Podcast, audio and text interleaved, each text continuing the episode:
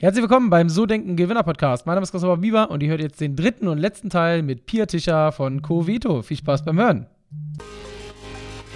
ImmoSmart24 präsentiert euch den So Denken Gewinner Podcast. Egal ob Wohnung, Grundstück, Einfamilienhaus oder Kapitalanlage, geht auf immosmart24.com und sucht euch eure Finanzierung raus. Gab es denn so einen Tipping Point bei euch oder ist das wirklich kontinuierlich gewachsen, das Unternehmen?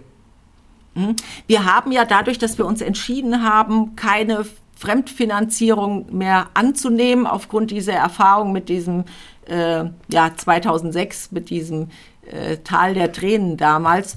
Und wir haben ähm, dann das Wachstum so auch finanziert. Wir hatten noch Softwareprojekte und haben uns dann aber auf die Recruiting-Software äh, konzentriert und wir haben mit jeden Schritten, wo wir User für die Software gewonnen haben, Projekte sein lassen. Da hatten wir zwar über die Jahre ein Umsatzplateau, aber die ähm, Anzahl der Software-User, die ja die Software mieten, die ist immer angestiegen. Und irgendwann war dieser Punkt, wo wir sagen konnten, jetzt endlich können wir uns alleine auf die Software konzentrieren. Das war 2014, 2015 und von da ging es wirklich dann äh, steil bergauf.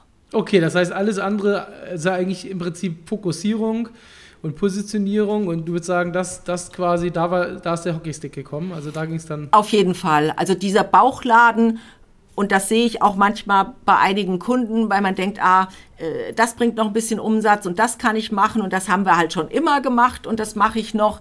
Ähm, wir sind absolute Fans von dieser EKS-Engpass konzentrierten Strategie, dass man sich auf eine Nische äh, konzentriert. Gut, wir haben auch den auf eine Nische konzentrieren, nicht auf eine bestimmte Gruppe von ähm, Kunden. Das ist dann wieder schwierig, wenn es in so einer Branche kriselt. Wir haben zwar da den Fokus, aber unsere Kunden sind wirklich alle Branchen, öffentliche Einrichtungen, also da auf der anderen Seite eine sehr hohe Risikostreuung.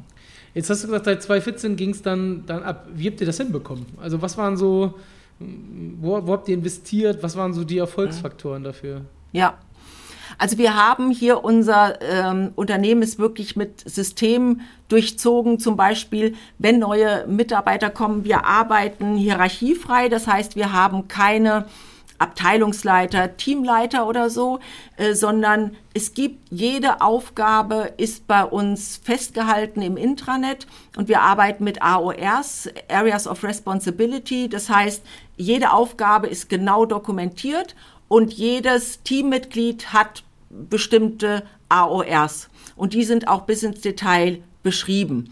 Wenn jetzt jemand Neues anfängt, dann ist es so, dass jetzt nicht unbedingt neue Aufgaben dazukommen, sondern dass äh, Teammitglieder AORs abgeben und die dann an das neue Teammitglied übertragen werden. Und im Prinzip könntest du im Moment das wollen wir natürlich auf keinen Fall, weil dir auch die menschliche Kompeten äh, Komponente extrem wichtig ist. Aber du könntest das Team nach Hause schicken und Menschen hinsetzen und jemand könnte sagen, okay, ich mache jetzt die Buchhaltung bei Coveto und er würde genau sehen, was sind seine Aufgaben, die Anleitung durchlesen und könnte das im Prinzip machen.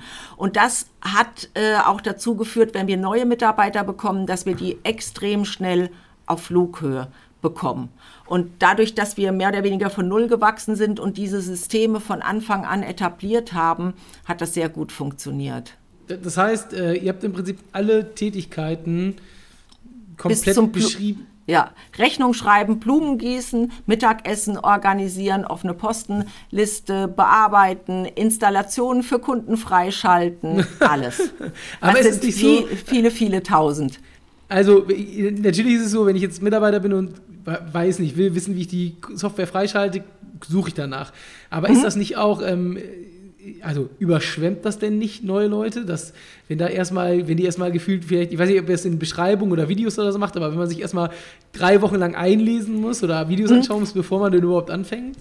Genau, also der wird natürlich nicht alleine gelassen und wir haben einen sehr strukturierten Onboarding-Prozess, der gestaltet ist mit ähm, einmal ähm, ist es vormittags, gibt es äh, Schulungen, wo wir Dinge One-to-One dann erklären. Nachmittag gibt's Praxisworkshop, weil du kannst bei der Recruiting-Software, braucht man schon erstmal ein bisschen Trockenübungen. Wir können nicht gleich dann die Menschen auf die echten Daten loslassen. Aber es gibt so 14 Tage Trainingslager mit unterschiedlichen ähm, Menschen aus dem Team, die Dinge auch erklären und dann auch Übungen, wie man das selber machen kann. Und dann arbeitet jemand auch mit dem System mit. Also wir würden da niemanden alleine hinsetzen und sagen, so jetzt liest du mal Punkt äh, 1 bis 1583 durch und dann kannst du arbeiten.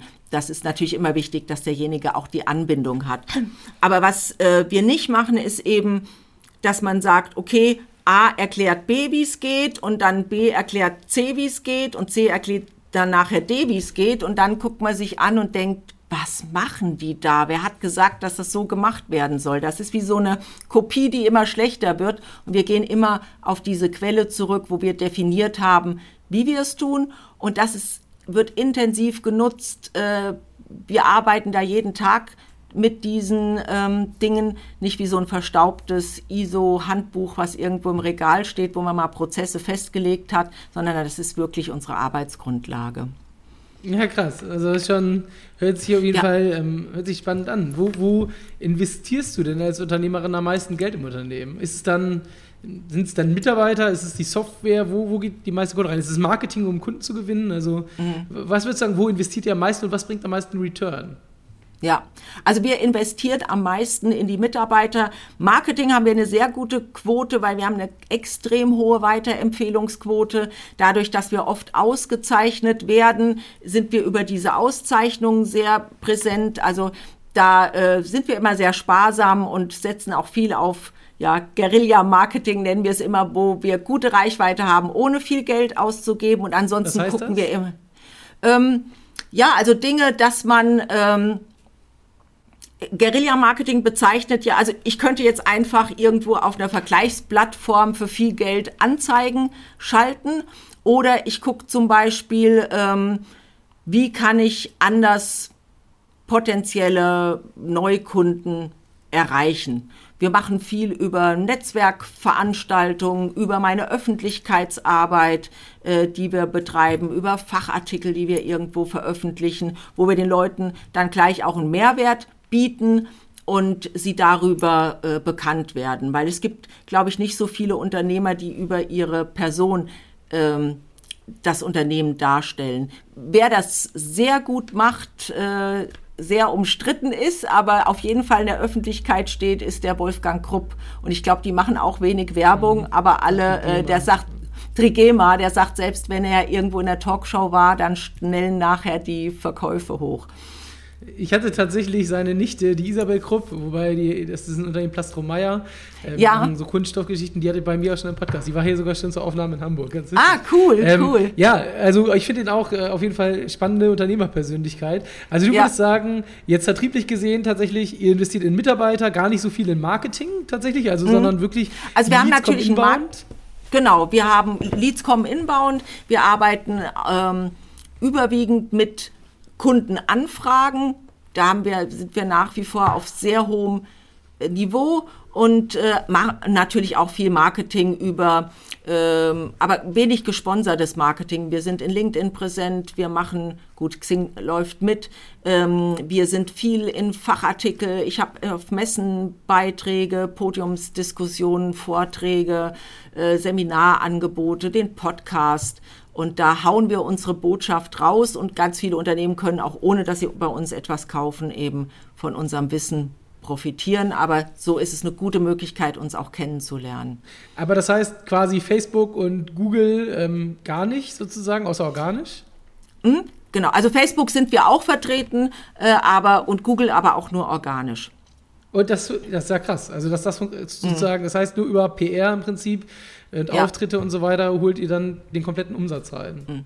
Ja, also natürlich gucken wir auch, dass wenn, äh, ich habe ja auch ein Buch zum Thema äh, KMU-Recruiting geschrieben oder den Ein-Minuten-Recruiter, äh, den wir dann über verschiedene Möglichkeiten anbieten. Und wenn sich jemand für unseren Inhalt interessiert, dann hören wir natürlich auch nach und sagen, hey, das ist für dich ein Thema, wollen wir mal gemeinsam gucken, ob und was wir für dich tun könnten und holen so die Leute zu uns rein. Wobei wir extrem immer gucken, dass auch die Kunden zu uns passen, weil wir haben, äh, es gibt jedes Jahr wird vom ähm, Institut for Competitive Recruiting heißen die, die befragen User von Bewerbermanagementprogrammen, wie zufrieden bist du mit deiner Software? Und da ist der Durchschnitt bei, war letztes Jahr, die aktuellen Zahlen habe ich jetzt noch gar nicht, letztes Jahr bei minus 16. Äh, also das geht von minus 100 bis plus 100 geht diese Range und der Durchschnitt war bei minus 16 und wir lagen bei 88 plus mit Abstand, weil wir wirklich gucken, passen die Leute zu uns und können wir denen einen Mehrwert bieten. Und äh, wenn jemand nicht passt und wir denken, das wird nachher so ein Kunde, wo man denkt, oh Gott, der ruft an und keiner will ans Telefon gehen, das ist etwas, was wir auf jeden Fall vermeiden wollen, dass wir immer gucken, passen die Leute zu uns und haben da auch ein sehr gutes Profil, wo wir wissen, mit wem können wir erfolgreich zusammenarbeiten und wo passt es dann nicht und dann sagen wir das auch offen. Wieso seid ihr besser? Also ähm, es gibt ja die Talentmanager, es gibt Indeed, es gibt ähm, Agenturen, die ähm, Social-Media-Werbung anbieten, wo du dann als Arbeitgeber dich präsentierst. Also es mhm. gibt ja in diesem Bereich ähm, mittlerweile auf jeden Fall deutlich mehr Anbieter als früher und deutlich mehr diese, äh, also deutlich mehr, mehr Angebote, als, als das noch vor vielleicht fünf oder zehn Jahren der Fall war. Ähm, was mhm. macht die denn besser? Also warum, warum mhm. funktioniert es bei euch besser? Also Indeed ist äh, das, was du jetzt genannt hast. Indeed ist ja eine Plattform, wo Jobangebote gepostet werden. Wir haben eine Schnittstelle zu Indeed, also das wäre jetzt äh, eine andere Software. Indeed ist kein Mitbewerber von uns, sondern ähm, dort werden ja Stellen angezeigt. Es gibt aber tatsächlich 160 Anbieter von Bewerbermanagementsystemen und ähm, es ist genauso wie ERP-Systeme oder CRM-Systeme. Es gibt sehr viele. Ähm, sicher auch viele andere, die auch gut sind, aber nicht in der Nische, in der wir sind. Also wir äh, achten immer genau darauf, dass diese KMU-Kunden, die wir bedienen, wir die Prozesse optimal abbilden und dass wir ganz eng an dem Kunden dran sind. Wir verkaufen nicht nur die Software, sondern auch das Wissen drumherum. Und bei uns ist es auch so, wenn die Kunden Kunden werden, dann hast du einen Festpreis, da ist Support, Updates, äh, Datensicherung, das ist alles mit drin und es ist egal, ob du uns dreimal oder fünfmal im Monat anrufst, du hast immer sofort persönlichen Support. Und auch wenn wir, wir haben bis zu zwölf Updates im Jahr, ähm, die unsere Kunden dann automatisch mit im Tarif reinbekommen. Also das ist, äh, wir haben eine enge Bindung an unsere Kunden. Wir sind ganz nah am Kunden dran und wissen, was KMUs wissen. Und wir haben nicht so die große Bandbreite, dass man, ähm, also Konzerne lehnen wir ab, weil das würde nicht in die Kundenstruktur passen. Und ähm, das ist wirklich diese Fokussierung, selbst in dieser Kunden, also selbst KMU zu sein, zu verstehen, was ein KMU braucht und äh, hier eine optimale Lösung zu bieten. Aber jetzt, ähm, ich habe zum Beispiel in, bei unseren Kunden, wir haben so viele Mittelständler dabei, die mhm. Äh, Größenordnung irgendwie, weiß ich nicht, äh, 20 bis 200 Mitarbeiter, das ist so mhm. die Range, also wahrscheinlich ja. auch eure Zielgruppe. Und ja. da ist natürlich das Thema Mitarbeitergewinnung, gerade so im Handwerk oder handwerksnahen Dienstleistungen, ist ja enorm brutal, was da gerade so los ist. Wir haben keinen Nachwuchs, es bewerbt, bewirbt sich kaum noch einer auf Azubi-Stellen und die bestehenden, die irgendwie am Markt sind, da kämpft jeder drum und versucht, die irgendwie dem anderen abzuwerben. Ähm, mhm. wie, wie helft ihr diesen Unternehmen? Ja, also ich die meisten Unternehmen oder kleine und mittelständische Unternehmen, auch Handwerksbetriebe, haben keine also die haben kein strategisches Recruiting. Da wird da mal eine Anzeige geschaltet oder man hat sich da überzeugen lassen, irgendwo ein Funnel in, in Facebook zu schalten. Dann kommen vielleicht auch ein paar Bewerber, dann fängt es aber schon damit an, oh Gott, wen muss ich jetzt anrufen, mit wem habe ich gesprochen, wie entscheide ich mich überhaupt dafür, wen ich nehme und wen nicht. Und ähm, wir ähm, digitalisieren Prozesse äh, in den Unternehmen und setzen praktisch das Recruiting als Komplettsystem in den Unternehmen auf. Und wir haben auch Handwerksbetriebe, Malerbetriebe, Dachdecker, Elektrobetriebe, die vorher so aus dem Bauch raus äh, Recruiting gemacht haben und irgendwie das Gefühl hatten, wir geben wahnsinnig viel Geld aus, aber unterm Strich gehen wir leer aus und haben keine Bewerber. Und da ist das System eine sehr gute Möglichkeit zu gucken oder auch zu etablieren, mein Stellenanzeigenmarketing, wie bekomme ich mehr Reichweite und Sichtbarkeit mit dem überschaubaren Zeitaufwand, was ähm, wie bringe ich die Bewerber dann in den Prozess? Also da spielt ja auch Schnelligkeit und Kontaktdichte eine äh, große Rolle. Und wenn ich anfange, dann Bewerber in Excel-Listen, Outlook und Dropbox mit Leuten aus dem Unternehmen zu teilen, guck dir den mal an, was sollen wir mit dem machen, dann bin ich einfach nicht konkurrenzfähig. Und da ist die äh, Implementierung unseres Systems ist praktisch ein komplettes Recruiting-System und dann kann eben die Maschinerie laufen. Ich komme in die Sichtbarkeit, ich habe Reichweite und ich kann die Bewerber abarbeiten. Was muss ein Unternehmen bei euch zahlen, wenn er das, die Software in Anspruch nehmen will? Mhm. Also ich sag mal, äh, wir, kalkulieren es immer individuell, aber wir haben ja auch die Preise auf der Seite. Wenn du ein Unternehmen hast, äh, das äh, wo jemand das Recruiting bearbeitet und du hast zwei, drei Entscheider in den Fachabteilungen, dann sind es 273 Euro im Monat inklusive der Stellenanzeigen an die, BA, äh, an die Arbeitsagentur, an die angeschlossenen Partnerstellenbörsen, Indeed, Google for Jobs mit sämtlichen Mustervorlagen für Absagen, Einladungen, Zwischenbescheide. Ähm, also ist das komplette System mit, dem, mit einer äh, Onboarding-Schulung. Also wir begleiten die Kunden in den ersten 30 Tagen ganz intensiv, bis sie auf Flughöhe sind und Support und so alles mit drin. Also wenn man es okay. vergleicht, was eine normale Stellenanzeige kostet, ist es, braucht man eigentlich gar nicht drüber nachdenken, was, ob sich das lohnt, weil das lohnt sich auf jeden Fall. Aber die Kosten der Stellenanzeige kommen ja on top. Das ist ja. Also wir, ähm, wir erzeugen, du hast es schon genannt, organische Reichweite. Das heißt, das, was bei uns als organische Reichweite drin ist, Google for Jobs, Agentur für Arbeit und die angeschlossenen Partnerbörsen wie Jobware, Hey Jobs und Google for Jobs und äh, genau, die sind drin, egal ob du 5, 15 oder 50 Anzeigen schaltest. Okay, Wenn du jetzt ja, sagst, ich möchte noch, das ist schon sehr gut und viele, äh, dadurch, dass wir auch die Stellenanzeigen optimieren, kommen mit der organischen Reichweite aus. Kann man nicht bei allen garantieren, aber die anderen Dinge kann man dann dazu buchen. Also wenn jetzt sagt, jemand sagt, ich suche einen Geschäftsführer und ich will auf Stepstone ähm, die Anzeige schalten, dann würden die Kosten von Stepstone dazukommen. Okay, okay. Ähm, lass uns doch mal so die letzten zwei, drei Punkte ähm, äh, durchgehen. Ich würde gerne würd gern noch mal wissen, so äh, Mitarbeiter. Du hast ja, das ja. ist ja eigentlich euer Thema. So, ihr sorgt mhm. dafür, dass andere Mitarbeiter gewinnen. Du hast ja selber jetzt äh, ganz gut welche aufgebaut. Ähm, du hast schon ein bisschen was über diese Strukturen und Abläufe erzählt, wie ihr das macht. Aber ähm, was machst du, um eure Mitarbeiter zu binden? Also ich glaube, klar, mhm. SaaS-Lösung, Software, das ist heute ja auch ein bisschen hip so. Also wahrscheinlich ähm, ist jetzt nicht so schwer für euch, Bewerbungen zu kriegen. Ihr sitzt da ja auch noch in Frankfurt, jetzt nicht so weit weg von der Großstadt. Mhm. Ähm, aber, was, aber auf der anderen Seite, was macht ihr, um, um sie zu motivieren, um sie zu binden, um sie zu halten? Ich sag mhm. mal, Shares macht ihr ja wahrscheinlich nicht, wenn ihr keine Beteiligung abgebt. Von daher, mhm. wie, wie kriegt ihr es denn hin, dass auch wirklich die Guten bei euch arbeiten? Also um das auch noch vorne wegzunehmen, einfach war es für uns in den vergangenen Jahren gar nicht, weil wir waren hier auf dem Markt nicht bekannt. Wir waren in einem to total unattraktiven Gebäude. Wir waren in einem Ort, der nicht mal einen Bahnanschluss hat und der Bus nur zweimal im, äh, am Tag kommt.